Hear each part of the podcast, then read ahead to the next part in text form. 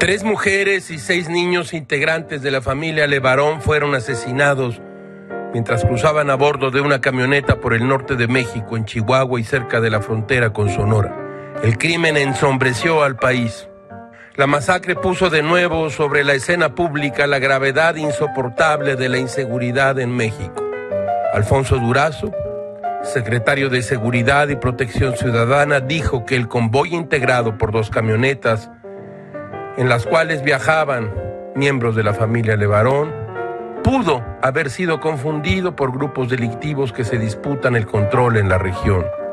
Hay una célula del crimen organizado vinculada al cártel del Pacífico que tiene presencia relevante en parte de Agua Prieta en los límites entre Sonora y Chihuahua.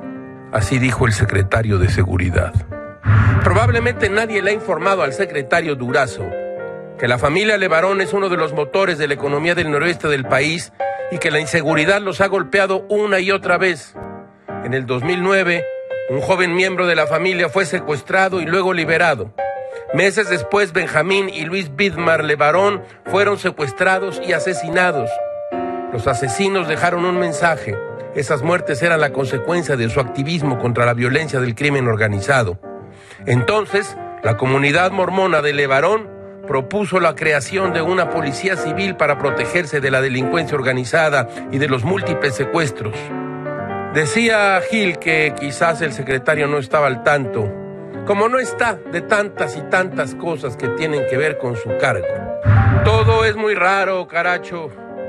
Como diría Michel de Montaigne, a nadie le va mal durante mucho tiempo sin que él mismo tenga la culpa.